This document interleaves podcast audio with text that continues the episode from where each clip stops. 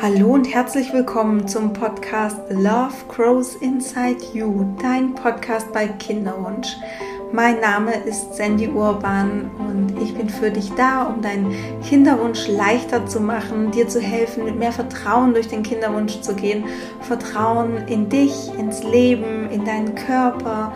Und ich möchte dir einfach helfen, die Kinderwunschzeit für dich zu nutzen, dass es dir gut geht, dass du diese Zeit als etwas siehst, was dich weiterbringt, was dich wachsen lässt. Und deswegen gibt es den Podcast und ich bin so froh, dass du heute wieder mit dabei bist. Heute bei dieser zweiten Interviewfolge mit Frau Dr. Corinna Mann. Ich habe vor ein paar Wochen schon mit ihr ein Gespräch aufgenommen und die Resonanz war so schön und so positiv, weil Frau Dr. Mann eben eine Frau ist, die total sympathisch ist, unnahbar und einfach ähm, ja auch total kompetent und, und man hat einfach das Gefühl, man fühlt sich gut bei ihr aufgehoben, finde ich. Und ja, so war eigentlich auch die Resonanz. Und deswegen haben wir gesagt, wir nehmen noch mal eine zweite Folge auf, vor allem weil so wahnsinnig viele Fragen reingekommen sind noch. Fragen körperlicher Natur in Bezug auf Behandlungen und ähm, die kann ich nicht beantworten, weil ich bin keine Ärztin und ich ähm, arbeite mehr auf der mentalen Ebene. Ich versuche natürlich auch mal Fragen zu beantworten, ähm, die eben auf dieser körperlichen medizinischen Ebene sind, aber das sind eben nur meine Erfahrungswerte oder ja, ich kann nur zu Sachen etwas sagen, die ich quasi selber schon erlebt habe und auch die sind quasi sehr subjektiv. Und deswegen ist es mir wichtig, in regelmäßigen Abständen hier jemanden zu haben, der sich damit auskennt, der Experte ist, so wie Frau Dr. Corinna Mann, die einfach die Kinderwunschärztin ist, die sich damit auskennt, ähm, die Gynäkologin ist Reproduktionsmedizinerin. Ähm, also nehmt es, nehmt es mir auch bitte nicht übel, wenn ihr mir Fragen schickt, die einfach sehr spezifisch medizinisch sind, die kann ich nicht beantworten. Ähm, ich nehme sie aber gerne auf, dass wenn ich mal so, eine, so ein Interview mache, wie jetzt heute, dass ich die dann mit anbringen kann. Und wir haben heute wieder ganz, ganz viele schöne Fragen mit dabei. Und vorab, vor diesen Fragen, ähm, weil es heute eine besondere Folge ist, eben ähm, darf ich dir noch einen kleinen Disclaimer mitgeben, weil die hier besprochenen Inhalte dienen nämlich ausschließlich der neutralen Information und Weiterbildung. Sie stellen nämlich keine Empfehlungen oder Bewerbungen der beschriebenen oder erwähnten diagnostischen Methoden, medizinischen Behandlungen oder Arzneimittel dar und das Gespräch erhebt weder einen Anspruch auf Vollständigkeit, noch kann die Aktualität, Richtigkeit und Ausgewogenheit der gegebenen Informationen garantiert werden. Und die Podcast-Folge ersetzt keinesfalls eine fachliche Beratung durch deinen Arzt oder einen Arzt, durch einen Apotheker und sie darf auch nicht als Grundlage zur eigenständigen Diagnose sowie Beginn, Änderung oder Beendigung einer Behandlung sein. Und bitte konsultiere bei gesundheitlichen und medizinischen Fragen und Beschwerden immer nochmal den Arzt deines Vertrauens.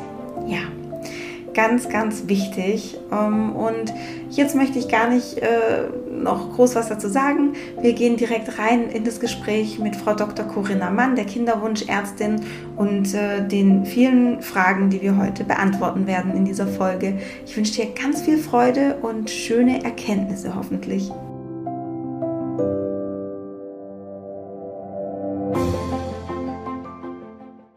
So, liebe Corinna, schön, dass wir wieder hier sind und ähm, miteinander sprechen dürfen. Danke auch für deine Zeit nochmal. Vielen Dank.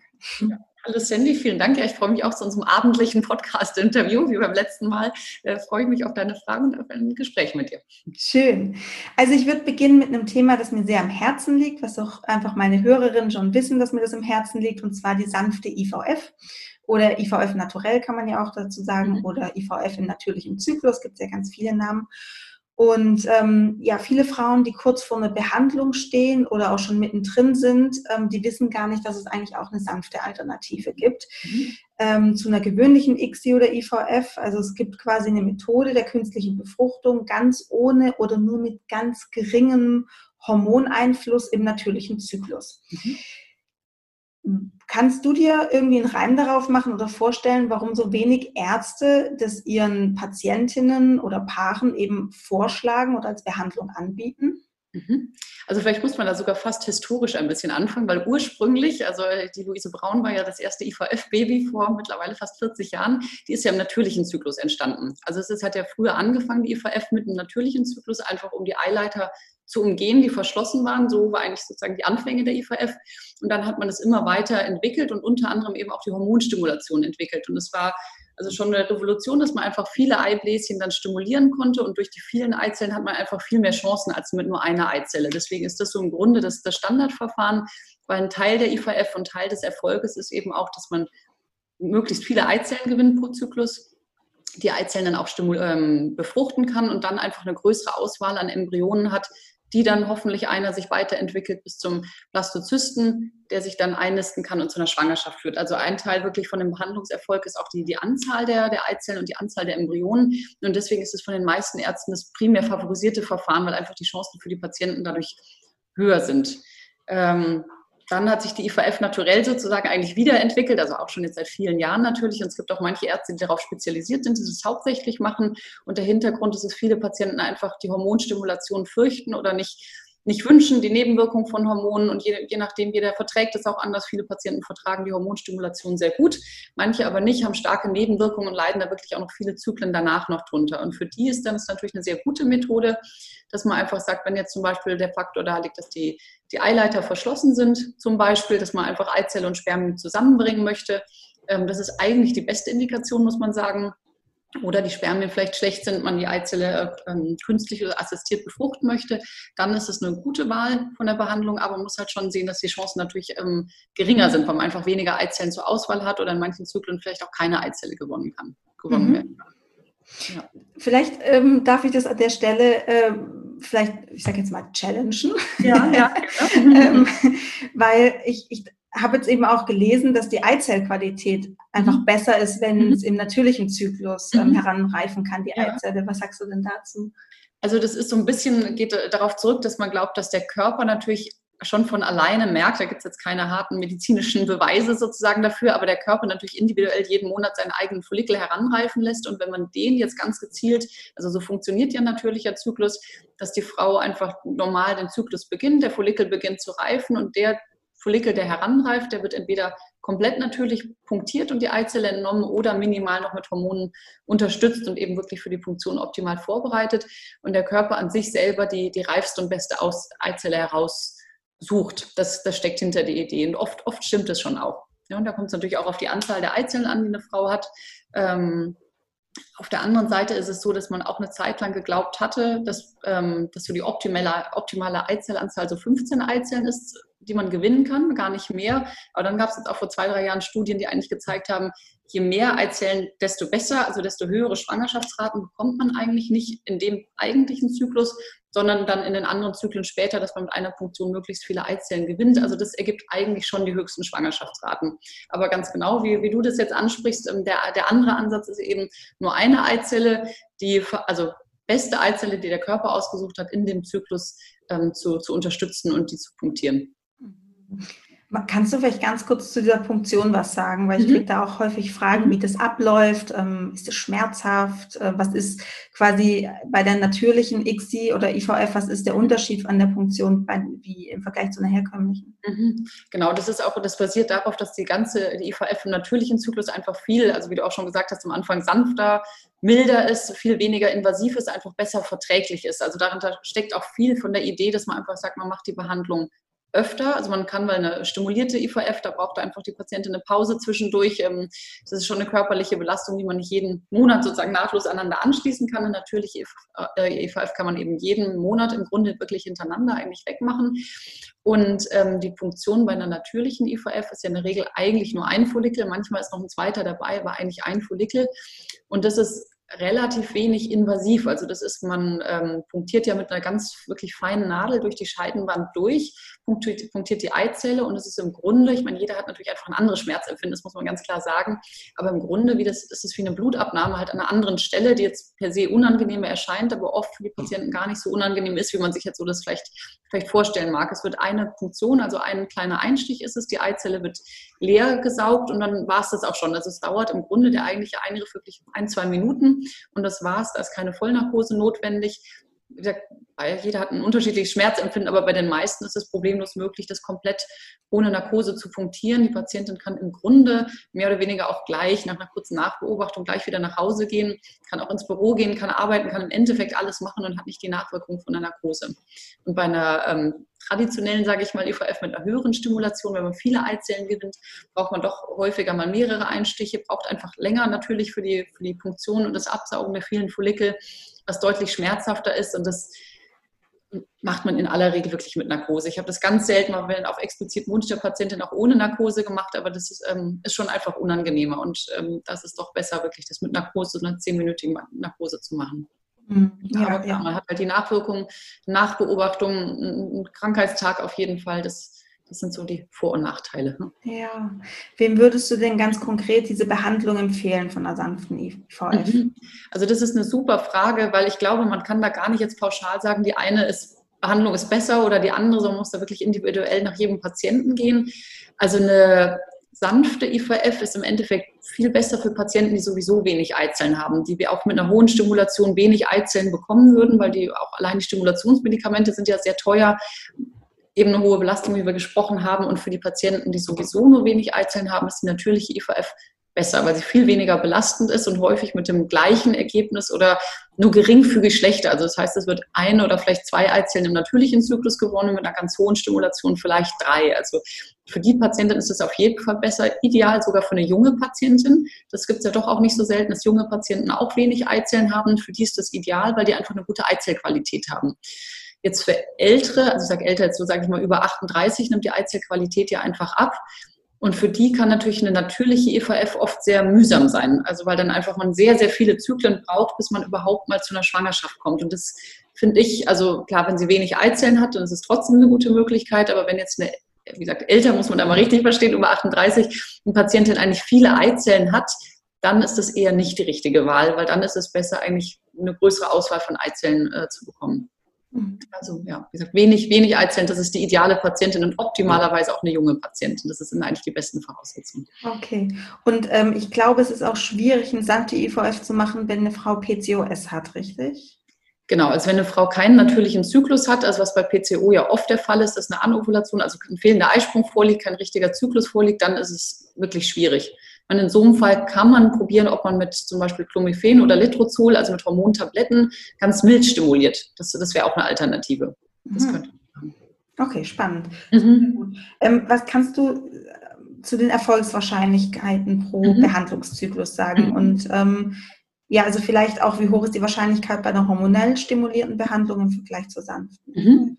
Also einfacher, da fangen wir mal bei der hormonellen Stimulation an, weil da gibt es sehr, sehr gute Daten dazu von dem DIR, das ist das deutsche IVF-Register, was was ganz Tolles ist in der Reproduktionsmedizin, weil es eigentlich in der Medizin relativ selten dass es so gute Daten gibt. Also da schicken fast alle Kinderwunschzentren in ganz Deutschland schicken ihre Daten hin, also ihre Erfolgswahrscheinlichkeiten. Das heißt, die Statistik ist wirklich valide. Jedes Zentrum hat dann natürlich wiederum eigene Erfolgswahrscheinlichkeiten. Manche Zentren sind besser als andere vielleicht, aber das sind trotzdem gute Vergleichszahlen.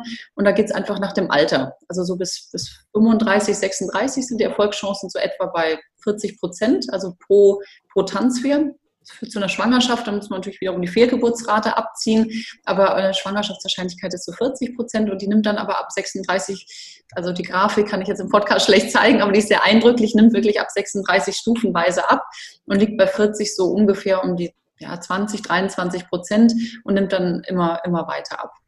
Und bei einer IVF naturell, da gibt es jetzt keine guten, validen Daten, da hat jeder so ein bisschen andere Erfolgswahrscheinlichkeiten natürlich. Im Endeffekt, es geht auch ganz klar nach dem, nach dem Alter. Und da ist es so, dass auch bei einer Patientin so bis Mitte 30 kommt ganz individuell natürlich auf die Voraussetzungen drauf an. Wie gut ist jetzt die Eizellqualität, wie gut sind die Spermien natürlich, also kommt es überhaupt zu einer Befruchtung, weil das ist so das Hauptproblem, sage ich mal, in der IVF naturell, dass viele Schritte funktionieren müssen. Also erstmal muss man eine Eizelle, die, die wächst heran, also gut, das funktioniert in den meisten äh, Fällen, da muss sie natürlich noch ähm, punktierbar sein und es muss eine Eizelle in dem Follikel drin sein, weil manchmal ist das auch das Problem, dass keine Eizelle gewonnen werden kann. Das ist natürlich immer frustrant für alle Seiten und dann muss man ohne wirklich irgendwas äh, äh geschafft zu haben, einen neuen Zyklus starten. Ähm, da muss die Eizelle natürlich punktiert werden und man hat nur die eine Eizelle. Und bis das alles funktioniert, ähm, ja, ist ein, ein kleiner Weg sozusagen. Und da sind die Erfolgswahrscheinlichkeiten, wie gesagt, das ist jetzt wirklich ganz individuell unterschiedlich, aber vielleicht so um die 15 Prozent etwa bis bis 35 und danach nimmt es da eben dann auch, auch schrittweise ab. Mhm. Ja, ja, ja. Sind schon niedriger und, und aber kumulativ natürlich dann irgendwann ähnlich hoch wie die, wie die normale IVF oder stimulierte IVF. Ja, aber auch da möchte ich einfach nochmal dazu sagen, dass es super individuell ist, weil bei jeder stimulierten XI-IVF bin ich nicht schwanger geworden und bei mhm. jeder sanften XI mhm. bin ich schwanger geworden. Mhm. Also ähm, von dem her, also das ist super individuell. Ähm, Ganz genau, das genau. Es sind Statistiken, das sind Zahlen, an denen man sich irgendwie orientieren kann und die natürlich jeder Patient auch gerne wissen möchte. Ähm, aber ganz genau, es gibt immer wieder Statistiken oder der individuelle Patient ist halt immer anders als die Statistik, ganz genau. Ja, und das ist natürlich auch die, auch die Kunst für jeden Arzt und auch für jede Patientin, natürlich dann die optimale Behandlung für einen selber herauszufinden. Mhm, auf jeden Fall. Ja. Was, was sagst du denn so ungefähr deinen Patientinnen und Paaren, wie hoch sind die Kosten circa von so einer sanften IVF oder XI? IVF kommt auch wiederum auf mehrere Faktoren an. Das heißt, wie viele Kontrollen muss man machen im Ultraschall, wie viele Hormonkontrollen sind notwendig ist, macht man dann eine IVF oder eine ICSI, so circa zwischen 1000 und 1500 Euro etwa. Pro Durchgang dann. Pro, pro Zyklus, genau. genau. Mhm, okay. Wenn man eine ICSI macht, dann ein bisschen mehr oder wenn man natürlich mehr Medikamente dann doch braucht, weil eine Naturell ist ja nicht immer naturell, sondern manchmal muss man es dann doch ein bisschen unterstützen, dann wird es natürlich dementsprechend teurer. Mhm, ja, ja, ja. Aber es ist ja ungefähr so hoch wie der Eigenanteil von, wenn, von einer stimulierten ICSI oder IVF, die man quasi ähm, mit der Kasse abrechnet. So genau. Genau. Ich meine, das ist ja. jetzt auch ein ganz, ganz wichtiger Punkt, den du da eigentlich ansprichst, weil es ist natürlich so, wenn es um die Kostenerstattung geht, gerade von den gesetzlichen Kassen, das ist ja begrenzt auf drei Zyklen. Und da ist es natürlich zum Beispiel eigentlich schade, wenn man einen ähm, natürlichen Zyklus macht auf Krankenkassenkosten, weil dann gehen einem eigentlich viele Zyklen verloren.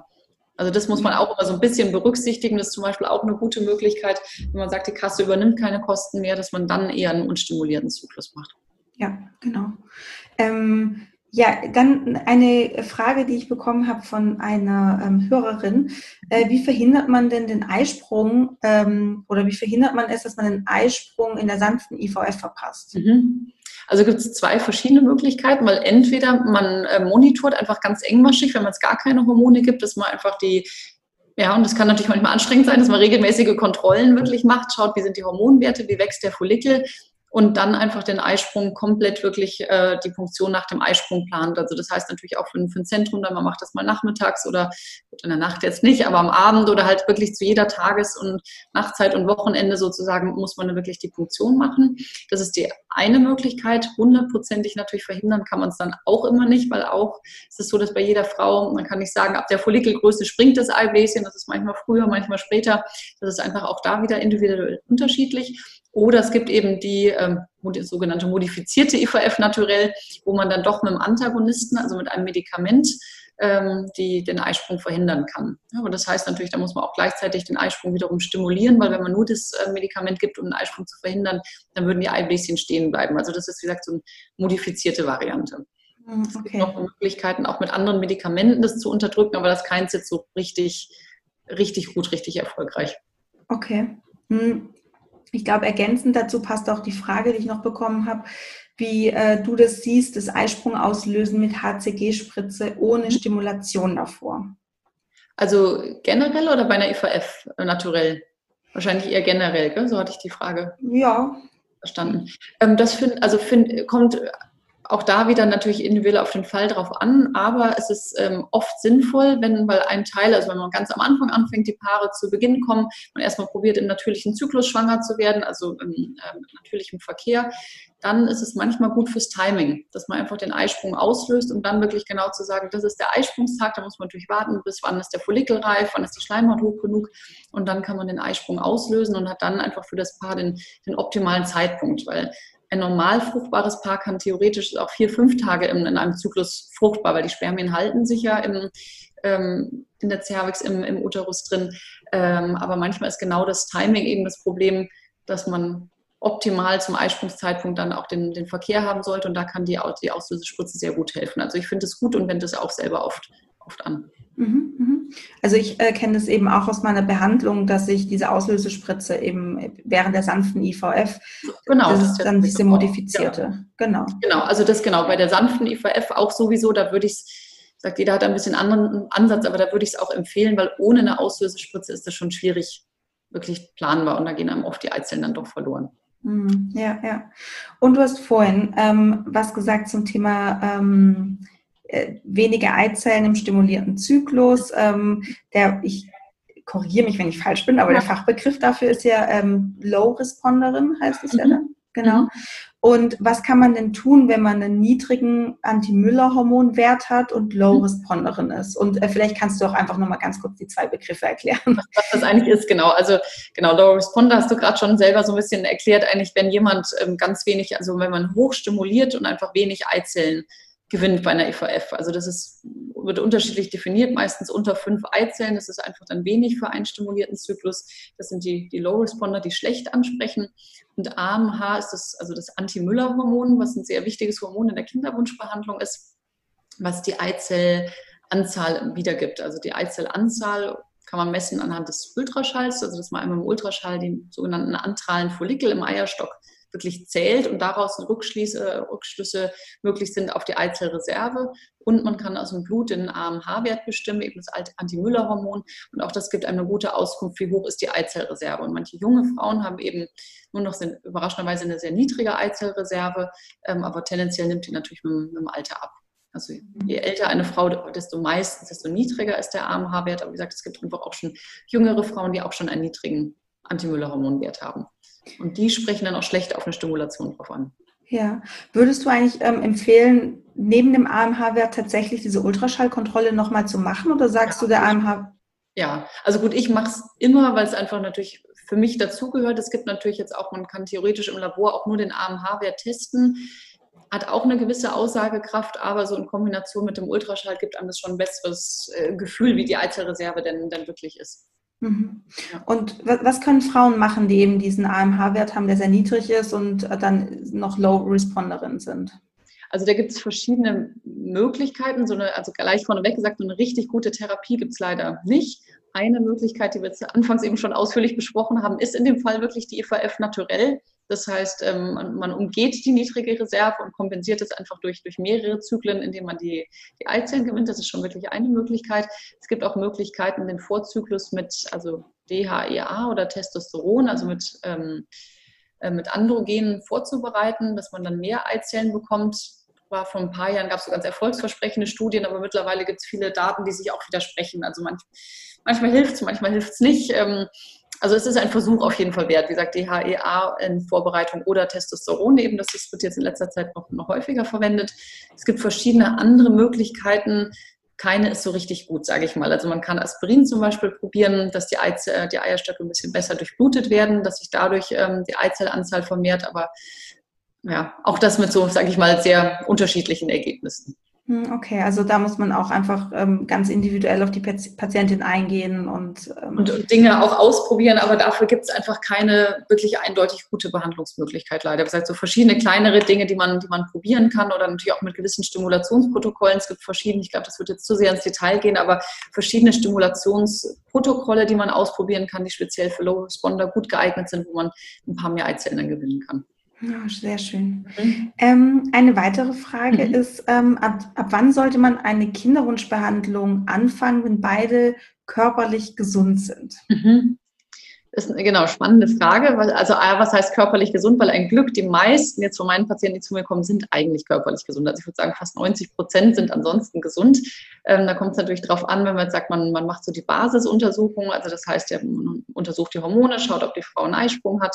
Man untersucht die, die Eileiter, guckt, ob die durchgängig sind und macht das Spermiogramm, also unter, untersucht die Spermien des Mannes. Das sind eigentlich so die die Basisuntersuchungen, mit denen würde ich auch nicht zu lange warten, weil wenn da was rauskommt, dann müsste man das einfach behandeln. Man sagt so ganz generell, dass Frauen unter 35, wenn sie Kinderwunsch haben, der nicht erfüllt wird, quasi nach einem Jahr sich Hilfe in einem Kinderwunschzentrum suchen sollten und Frauen über 35 nach einem halben Jahr, einfach um diese erste Diagnostik mal zu machen. Dann ist es ja leider gar nicht so selten, dass nichts bei rauskommt. Also sicher bei diesen ersten Untersuchungen, eigentlich bei fast 20, 25 Prozent der Paare kommt erstmal gar nichts raus. Also die sind vermeidlich gesund. Und dann ist natürlich ein großer Teil, bei dem es dann einfach länger dauert, bei dem es dann doch äh, irgendwann klappt mit der Schwangerschaft.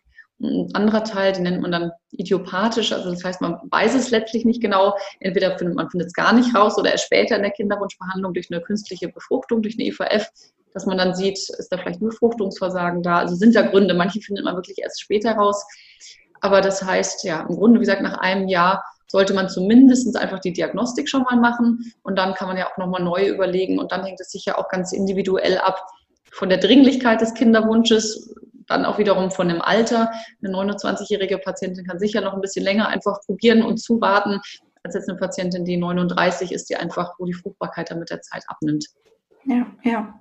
Und so der typische Einstieg, würde ich jetzt mal sagen, äh, in, in einem Kinderwunschzentrum ist ja so eine Insemination.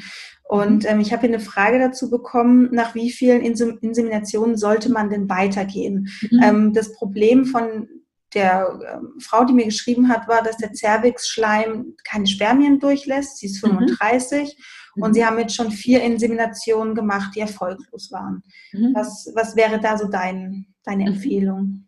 Ähm, da kommt es auf den, auf den Grund drauf an. Jetzt bei der, bei der Patientin speziell, jetzt wenn der Zervixschleim keine Spermien durchlässt, wahrscheinlich ist da so ein, man nennt es Sims-Huna-Test gemacht worden. Das ist ein etwas, sag ich mal, ein bisschen ungenauer Test, aber trotzdem eine ganz gute Orientierung eigentlich, dass man den Zervixschleim untersucht nach dem Geschlechtsverkehr und schaut, wie verhalten sich die Spermien, bewegen die sich oder sind die unbeweglich. Also das ist scheinbar bei der Patientin gemacht worden. Und dann ist eine Insemination eigentlich eine ganz also ganz erfolgsversprechend, weil das genau das Problem behebt, was, was da ist, dass die Spermien nicht richtig durch den Gebärmutterhals durchkommen. Trotzdem kann es natürlich jetzt auch noch andere Ursachen geben, warum es mit dem Kinderwunsch nicht klappt. Ähm, dann ist eine Insemination ist eine gute Idee bei, bei Männern, wenn die, ähm, die, die Spermien eingeschränkt sind. Also das heißt, wenn die einfach in den meisten Fällen ein bisschen zu langsam sind, ein bisschen zu wenige sind, dann ist eine Insemination wirklich sehr hilfreich und führt zu vielen Schwangerschaften. Ähm, auf der anderen Seite kann man wird eine Insemination, wie du gesagt hast, auch so als Einstieg genommen. Das ist auch, auch gut, aber nicht jedem Paar bringt es dann so viel. Also wenn jetzt zum Beispiel der, der Eisprung stattfindet, die Spermien gut sind, die Durchlässigkeit gut ist, also alles in Ordnung ist, bringt es nur zum gewissen Teil was. Also das muss man sich einfach immer überlegen, wann man dann Insemination macht oder ob man einfach sagt, man probiert jetzt doch noch mit normalem ähm, Verkehr einfach zum optimalen Zeitpunkt. Und so als Daumenregel, entweder man macht drei Inseminationen oder sechs. Also das sind so die, so die Richtzahlen, die je nach Alter auch der Patientin und je nach Indikation. Also wenn die Patientin, die jetzt speziell gefragt hatte, die, die 35 ist, wenn jetzt da das scheinbar das Haupt- oder einzige Problem vielleicht ähm, der Zervixschleim ist, die vier Inseminationen gemacht hat, da würde ich sagen, würde ich auf jeden Fall nochmal zwei weitere probieren. Wie gesagt, natürlich jetzt kennen die anderen äh, Vorbedingungen sonst nicht und dann muss man natürlich immer auch dann den Sprung zur, zur IVF nicht verpassen, dass man dann auch nicht zu lange wartet mit Inseminationen, die vielleicht dann doch nicht erfolgsversprechend sind. Okay. Ähm, also weitergehen nach einer Insemination bedeutet ja dann eben meistens eine ICSI oder eine IVF, ähm, ob jetzt hormonstimuliert oder im natürlichen Zyklus, mhm. ist jetzt mal dahingestellt. Ja. Ähm, wie sind denn die Chancen, schwanger zu werden, wenn beim Mann das Problem ist. Da, mhm. da, stößt mir schon die Frage ein bisschen auf, aber weil das Thema Problem finde ich immer, oder das Wort. Ja. Aber ähm, also sagen wir mal, wenn die Spermienqualität wahrscheinlich nicht ausreichend ja. ist und die Frau okay ist.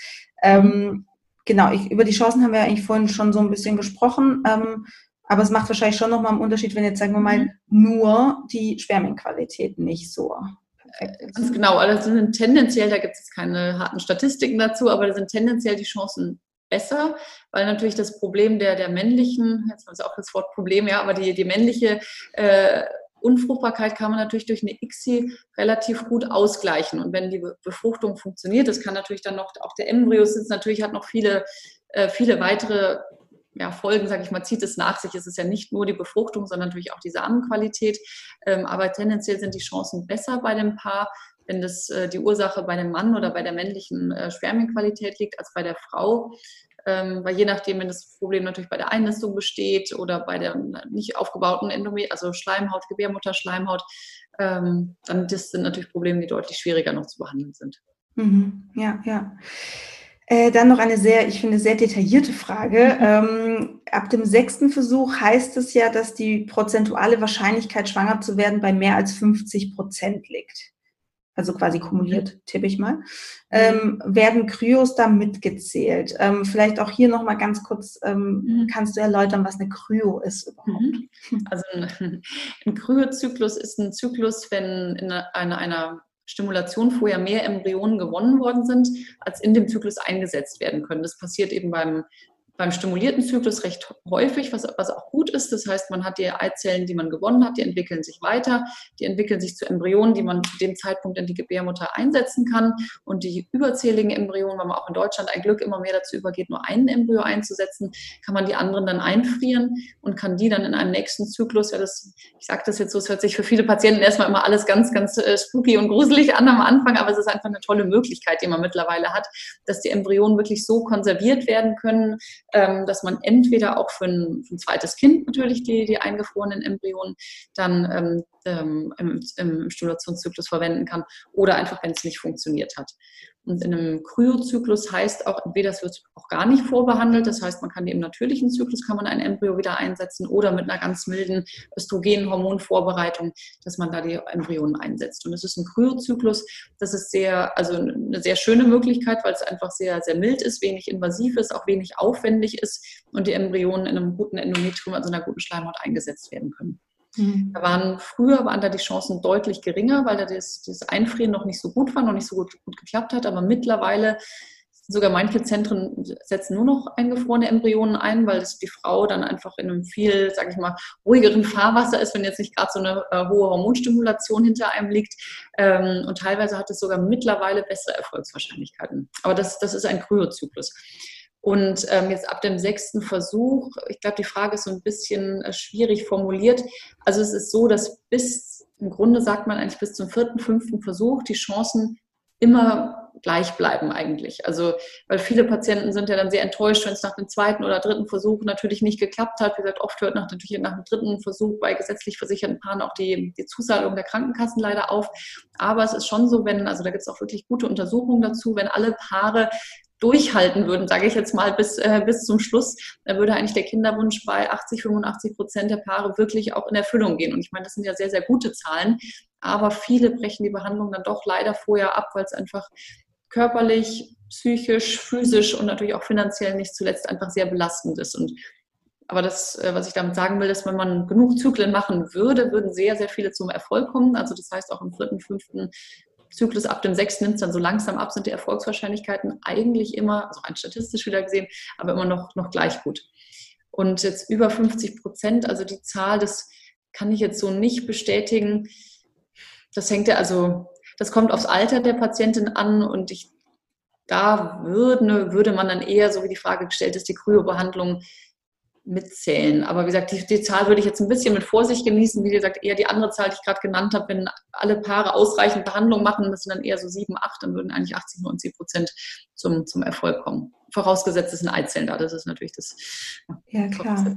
Ja. ja. aber das ist ja schon mal echt eine total schöne, beruhigende mhm. Zahl, finde ich. Mhm. Und ähm, es gibt mir auch einfach noch mal so ein bisschen mehr Aufschwung, mhm. weiterzumachen mit dem, was ich mache und auch immer, was ich sage. Ja, ja. Äh, weitermachen, vertrauensvoll bleiben, in Zuversicht, hoffnungsvoll ja. und einfach da durchgehen. Ähm, ja, genau, was du machst. Also vielen Frauen Hoffnung geben, genau, Ressourcen stärken, wirklich stärken und auch darin bestärken, die Behandlung weiterzumachen. Also das ist, ja. ähm, ich habe ja bei mir in der Praxis auch eine, eine Psychologin noch, die eben auch sozusagen die Paare einfach mit unterstützt und das ist einfach, denke ich, sehr, sehr wichtig, weil ja, mit genug Durchhaltevermögen kommen, wie gesagt, doch die meisten dann ein Glück zum Ziel irgendwann. Ja, sehr ja. schön. Oh.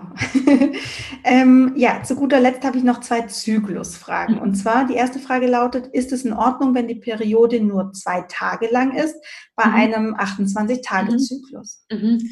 Ich glaube, das ist schwierig so pauschal zu beantworten. Wichtig ist dahinter, ähm, wie hoch sich die Schleimhaut aufbaut. Das ist eigentlich das Wichtige. Also wenn der Zyklus, das ist schon auffällig kurz, zwei Tage, eine normale Blutung dauert ja eigentlich doch drei, vier oder auch fünf Tage. Ähm, und da sollte man einmal schauen, ob die Schleimhaut wirklich, die, also die Gebärmutterschleimhaut jetzt in Zyklusmitte gut aufgebaut ist oder ob vielleicht eine so geringe Schleimhaut dahinter steckt.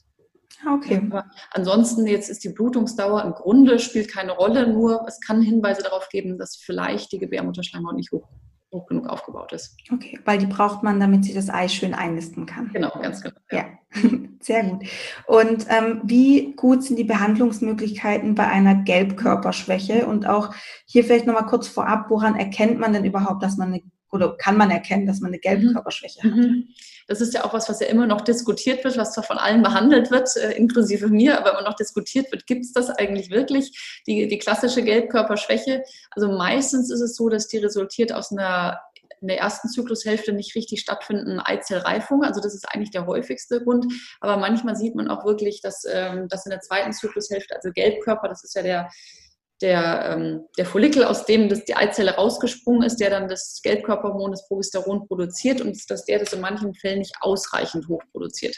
Das kann man messen, das ist im Grunde standardisiert, dass ähm, man den Eisprung anschaut und acht Tage nach dem LH-Anstieg, also das sollte man auch schon relativ genau zu dem Zeitpunkt machen, dann das Progesteron im, im Blut misst. Es gibt viele Untersuchungen, die dann gemacht werden, einfach pauschal am 21. Zyklustag, aber jeder Zyklus ist ja unterschiedlich lang. Von daher ist es immer die Frage, ob das dann wirklich der richtige Zeitpunkt war, um das Progesteron zu messen. Das sollte über einen bestimmten Wert sein, über, also in den meisten Laboren über einen Wert von, von 10. Ähm, und wenn es jetzt niedriger ist, oder eben, also häufig, häufig erkennt man die Gelbkörperschwäche an der vorzeitigen Blutung, an Schmierblutungen, an ähm, also prämenstruellen, vor der eigentlichen Blutung einsetzenden Schmierblutung. Das wäre so typisch für eine, für eine Gelbkörperschwäche. Und da sind die Behandlungsmöglichkeiten aber sehr gut. Also ich würde sagen, das ist das Problem, was ähm, am aller einfachsten zu behandeln ist in der, in der Kinderwunschbehandlung durch, ähm, durch eine Gelbkörperhormongabe oder eben auch eine Stimulation in der ersten Zyklushälfte, um einfach die Eizellreifung wirklich zu unterstützen. Ah, und das spannend. kann man mit, auch mit natürlichem Progesteron gut behandeln. Also das, das ist wirklich gut, gut behandelbar. Hm, schön, hört ja. sich gut an. Sehr gut. Ähm, ja, ich glaube, das waren jetzt erstmal so ein paar wirklich sehr ähm, spannende Fragen und ich glaube, es war auch mal wieder total viel Content für jeden was ja, dabei. War viel Inhalt. Auf jeden Fall. Ähm, ja. ja, liebe Corinna, vielen, vielen Dank, dass du dir Zeit genommen hast und ähm, ein paar Fragen beantwortet hast und ja, ich kann mich einfach wirklich nur bedanken, dass du so einen tollen Job machst, da so kompetent bist und auch einfach äh, zu jeder Frage jetzt so eine wundervolle Antwort geben konntest, wie ich fand. Vielen Dank, ja gerne. Ich hoffe, dass die Fragen gut auch für die Frauen, die die gefragt haben, gut beantwortet werden konnten. Und ich glaube, du hast ja noch einige mehr auf Lager für eventuelle weitere äh, Interviews. Ja.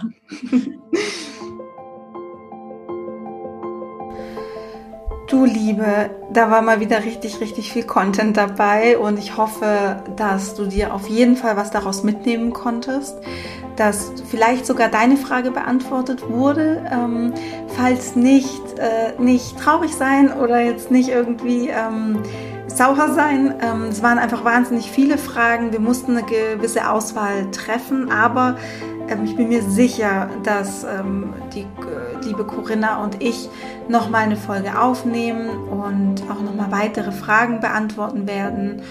Und ähm, ja, ganz generell, auch wenn du wenn du aus München kommst, darfst du natürlich ähm, Frau Dr. Mann ähm, kontaktieren. Du findest sie unter, also wenn du die Kinderwunschärzte in München googelst. Ich werde dir das aber auch alles nochmal in den Show Notes ähm, ja, reinschreiben. Und auch wenn du nicht aus München kommst und dir eine Zweitmeinung wünscht oder eine Beratung online ähm, oder so, dann darfst du Frau Dr. Mann natürlich auch gerne kontaktieren und anschreiben. Genau. Ähm, alles, was du dafür brauchst, die Webseite ähm, stelle ich dir auf jeden Fall in die Beschreibung.